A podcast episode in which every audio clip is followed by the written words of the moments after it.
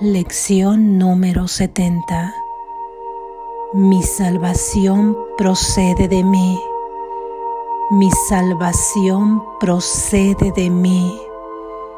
Mi salvación procede de mí.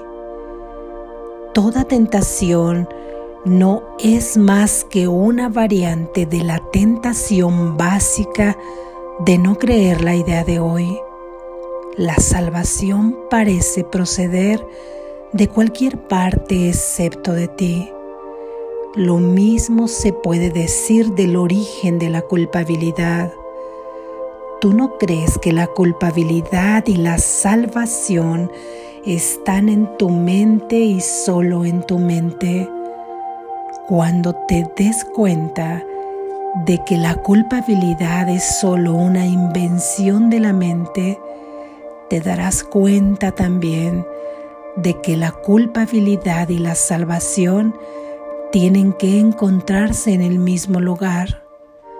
Al entender esto, te salvas. El aparente costo de aceptar la idea de hoy es el siguiente. Significa que nada externo a ti puede salvarte ni nada externo a ti puede brindarte paz. Significa también que nada externo a ti te puede hacer daño, perturbar tu paz o disgustarte en modo alguno. La idea de hoy te pone a cargo del universo donde te corresponde estar por razón de lo que eres.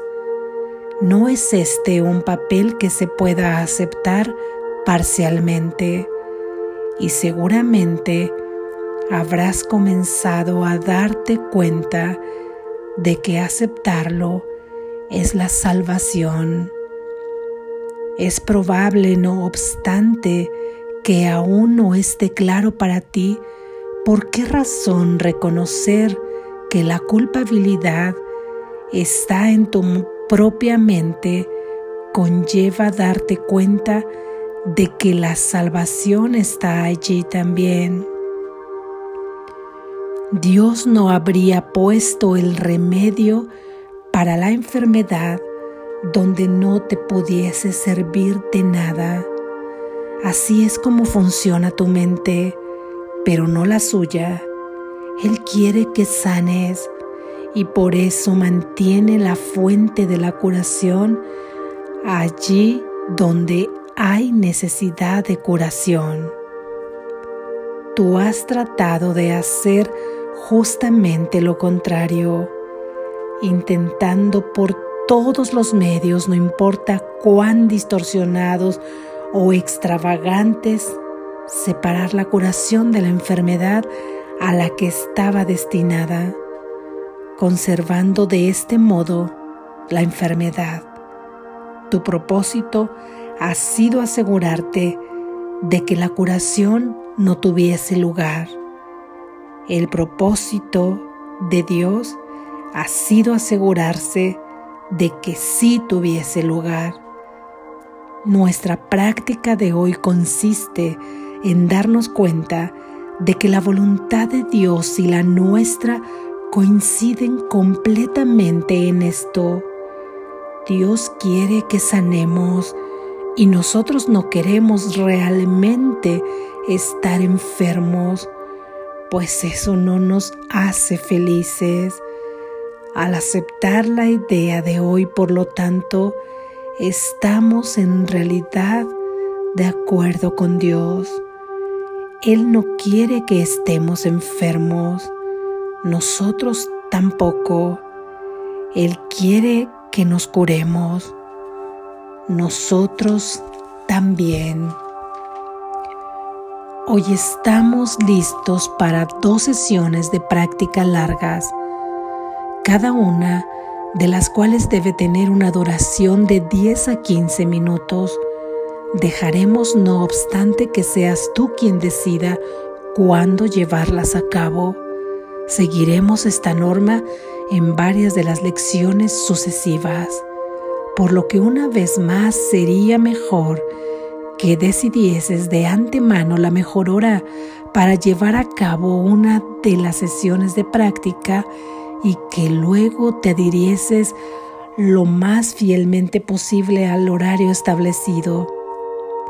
Empieza estas sesiones de práctica repitiendo la idea de hoy, añadiendo una afirmación en la que se vea expresado tu reconocimiento de que la salvación no procede de nada externo a ti. Podrías, por ejemplo, decir lo siguiente, mi salvación procede de mí, no puede proceder de ninguna otra parte. Dedica después varios minutos con los ojos cerrados a revisar algunas de las fuentes externas en las que en el pasado buscaste la salvación, en otra gente, en posesiones, en diversas situaciones y acontecimientos y en conceptos de ti mismo que intentaste convertir en realidad. Reconoce que la salvación no se encuentra en nada de eso. Y dite a ti mismo, mi salvación no puede proceder de ninguna de esas cosas. Mi salvación procede de mí y solo de mí. Trataremos ahora nuevamente de llegar a la luz en ti, que es donde realmente se encuentra tu salvación. No puedes encontrarla en las nubes que rodean la luz y es allí donde la has estado buscando. No está ahí, está más allá de las nubes, en la luz que se encuentra tras ellas. Recuerda que tienes que atravesar las nubes antes de poder llegar a la luz. Pero recuerda también que jamás encontraste nada que fuese duradero o que realmente quisieras en los tapices de nubes que te imaginabas, puesto que todas las ilusiones de salvación te han fallado, seguramente no querrás quedarte en las nubes buscando en vano ídolos falsos, cuando te sería tan fácil llegar hasta la luz de la verdadera salvación. Trata de ir más allá de las nubes utilizando cualquier medio que te atraiga. Si te resulta útil, piensa que te estoy llevando de la mano y que te estoy guiando. Y te aseguro que esto no será una vana fantasía. Para las sesiones de práctica cortas y frecuentes de hoy, recuérdate a ti mismo que la salvación procede de ti y que nada, salvo tus propios pensamientos, puede impedir tu progreso. Estás libre de toda interferencia externa. Estás a cargo de tu salvación. Estás a cargo de la salvación del mundo. Di entonces, mi salvación procede de mí. No hay nada externo a mí que me pueda detener. En mí se encuentra la salvación del mundo y la mía propia. Así es. Amén. Gracias Jesús. Reflexión. Mi salvación procede de mí. Esto es el origen de mi salvación y la salvación del mundo se encuentra en mí, se encuentra en ti. No busques más, no sigas las señales del ego, las señales de esa mente que te confunden, que te dictan hoy un camino en dos sentidos opuestos y te confunden. Mira, te lo dice alguien que ha seguido tantos caminos fuera, ha buscado en personas, a veces dos o más veces incluso en las mismas personas, en estudios, en relaciones a veces enfermizas, en perseguir metas, en luchar sintiéndome valiente, sintiéndome guerrera. Todos ellos terminaban en una nueva señal, sin término. Me confundían, terminaba confundida y agotada, y a veces girando en círculos sin saber que era ya otro mañana y seguía pensando en la salvación dentro mío como una teoría. Ahora, aunque muchas veces no pueda entender el mensaje, hay un saber que me indica la señal cierta. La señal cierta es que no es afuera, que no es fuera de mí, donde tengo que buscar y donde puedo encontrar. A veces ello me provoca rabia y me niego a aceptarlo porque lo que vivo parece tener tal realidad por el dolor que yo implica, porque veo claramente cómo es que en ese mundo está sucediendo algo que me daña, alguna persona que siento que me ha dañado, ¿cómo puedo entonces ubicar la culpa y la salvación dentro de mí? Sin embargo, recuerdo todos los caminos que he buscado y que me han llevado a más tristeza y a mayor agotamiento y donde no he encontrado la salvación entendiendo la salvación como el fin de este dolor, como el fin de identificarme con un cuerpo que siente miedo, que tiene tantas necesidades, que siente tanta angustia y que busca constantemente dónde reconfortarse. Entonces paro y recuerdo que esos caminos llevarán a una nueva señal y a veces me volverán a hacer girar en círculos y en ese juego ya no quiero estar, ya no quiero y le digo basta. Y ahí voy otra vez a recordar que la salvación va conmigo, está conmigo donde quiera que yo voy, va conmigo así como Dios va conmigo donde quiera que yo voy.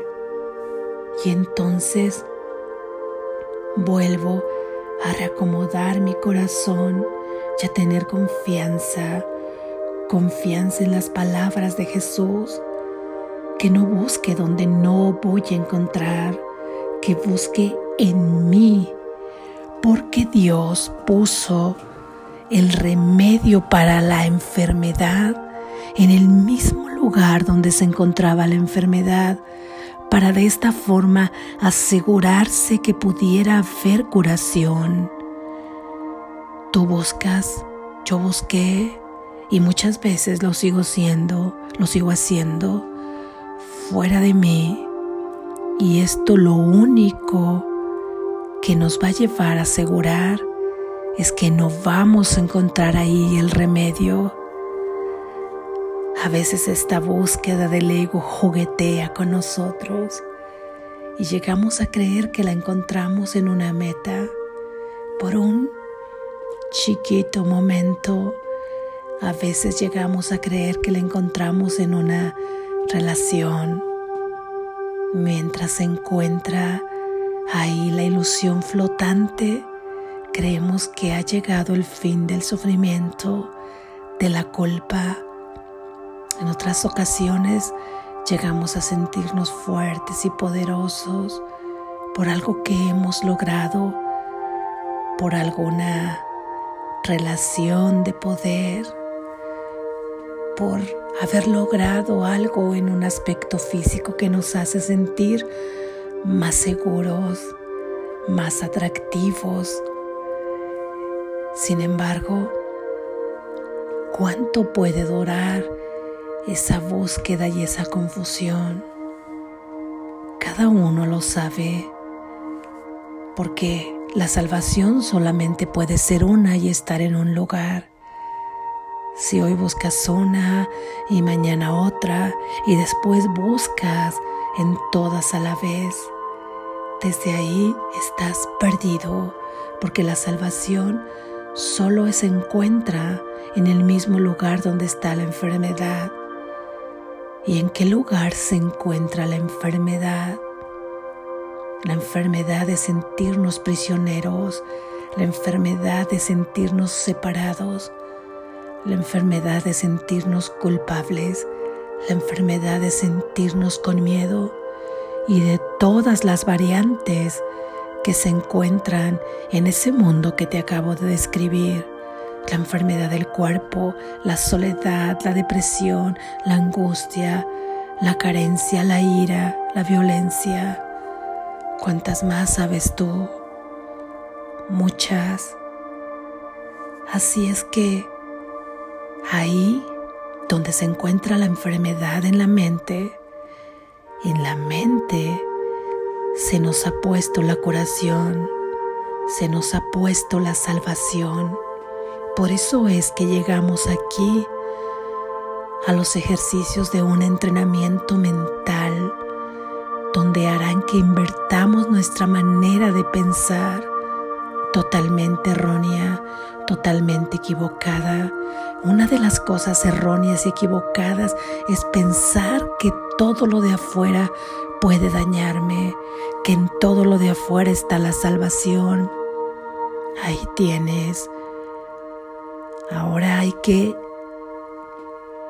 invertir ese pensamiento para llevarlo a su verdadera fuente de origen, que eres tú mismo, porque tú mismo has construido en ese sueño esa mente egoica que vive en la culpa, pero de la misma manera, de forma simultánea, en tu mente que nunca ha perdido la conciencia de que forma parte de Dios, se estableció el remedio el remedio de saber que tú no eres culpable, que eres inocente.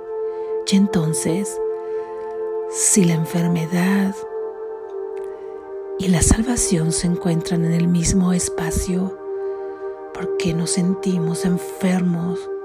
Sentirse enfermo es esta mente y todas las variantes que he dicho, sentir que pertenecemos a este mundo que lo vemos tan denso? ¿Por qué? Porque entonces claramente hemos decidido escuchar la voz del ego en lugar de escuchar la voz que habla por Dios. Cada vez que practiquemos, se nos irá haciendo más fácil y más familiarizados con la voz del Espíritu Santo, la voz que habla por Dios, porque a veces nos, no estamos seguros, nos confundimos si realmente es su voz la que nos habla, pero comenzaremos a sentir mucha paz. Esta será una prueba de que es su voz la que hemos escuchado y será una motivación. La voz del ego traerá angustia y confusión te dirá lo hiciste muy bien y después te dirá pero creo que en esta parte no lo hiciste muy bien. Quizá lo hubieras hecho de otra manera. ¿Por qué no lo hiciste? Lo hubieras hecho. Oh, qué bueno que no lo hiciste. ¿Ya te fijaste que hubiera sido mejor que lo hubieras hecho? Así así de manera constante, aunque nosotros parecemos funcionar en el mundo, hacer actividades y vamos y venimos como robots. Satisfacemos nuestras necesidades más elementales como alimentarnos, como asearnos, manejar nuestras cosas, ir, venir, estudiar, laborar, convivir. Pero esa mente alocado tú sabes que no se calla. Puede ser que a veces lo expreses y otras veces te lo calles, dependiendo en el nivel que estás y dependiendo lo que tú piensas de expresar lo que sientes y en el lugar donde te sientes seguro de expresarlo. Pero muchas veces esa voz se queda ahí guardada, ocasionándote una ansiedad y un cansancio que quizá a veces al final de la noche cuando vas a dormir digas, ¿por qué me siento tan cansado, tan cansada? ¿Por qué es que me duele la cabeza? ¿Por qué es que mi estómago lo siento indigesto, constreñido? ¿Por qué me siento débil? Etcétera. ¿O por qué me siento ansiosa, ansioso, deprimido? Es que toda esa serie de ruidos que se estuvieron ocultando aparentemente ahí, esas vocecillas en la mente, estuvieron presentes, ocasionándote siempre estar en un estado de estrés y después no sabemos por qué. Y muchas veces caemos en la tentación, yo he caído tantas veces de creer que la salvación está en el exterior, pero solo parcialmente. Porque nos parece fácil a veces creer que tenemos responsabilidad sobre cierta parte de la enfermedad de nuestra mente, sobre cierta parte de nuestra mente enferma, pero de otra cuando aparentemente nos ha sucedido algo muy grave que nos lastima, no lo sé, alguien que te hiere, que te hiere injustamente, ¿cómo podrías decir que tú eres el responsable de ese daño que está sucediendo? Y cae uno en la tentación de pensar, esto sí, y esto no. Sin embargo, la verdad es total y la falsedad también es total. No puede ser parcial. La salvación procede de ti, se encuentra en ti. Sé que a veces es difícil cuando estamos pasando por esa situación y justo en el momento que estamos en el huracán, no vemos dónde se encuentra el ojo del huracán, dónde está la calma. Ni siquiera pensamos en llegar hasta allá. De inmediato reaccionamos queriendo tener la razón. Pero, por favor, tente paciencia, abrázate y ámate. Cualquier pequeño logro que hayas concedido, ten paciencia y confianza que vamos a llegar a otro nivel, que vamos a avanzar, que vamos avanzando en este camino. Y si no pudiste ayer sentir como descorrías las cortinas de esas nubes e ibas tras de ellas a encontrarte con la luz en la que las manos de Dios te tomarían y te llevarían más allá. Hoy volvemos a tener esa oportunidad y en realidad la tenemos cada instante, pero en la práctica de hoy que nos piden dos de 15 minutos, a la hora que tú quieras esa decisión Jesús no la da a nosotros. Dice que puedes imaginar cualquier situación en la que creas que Dios, que Jesús viene a ayudarte y que no creas que si piensas en esas cuestiones de verdad y en este Maestro Salvador y en tu Padre, que es su mismo Padre, estarás pensando en vano, ya que esto seguramente así será.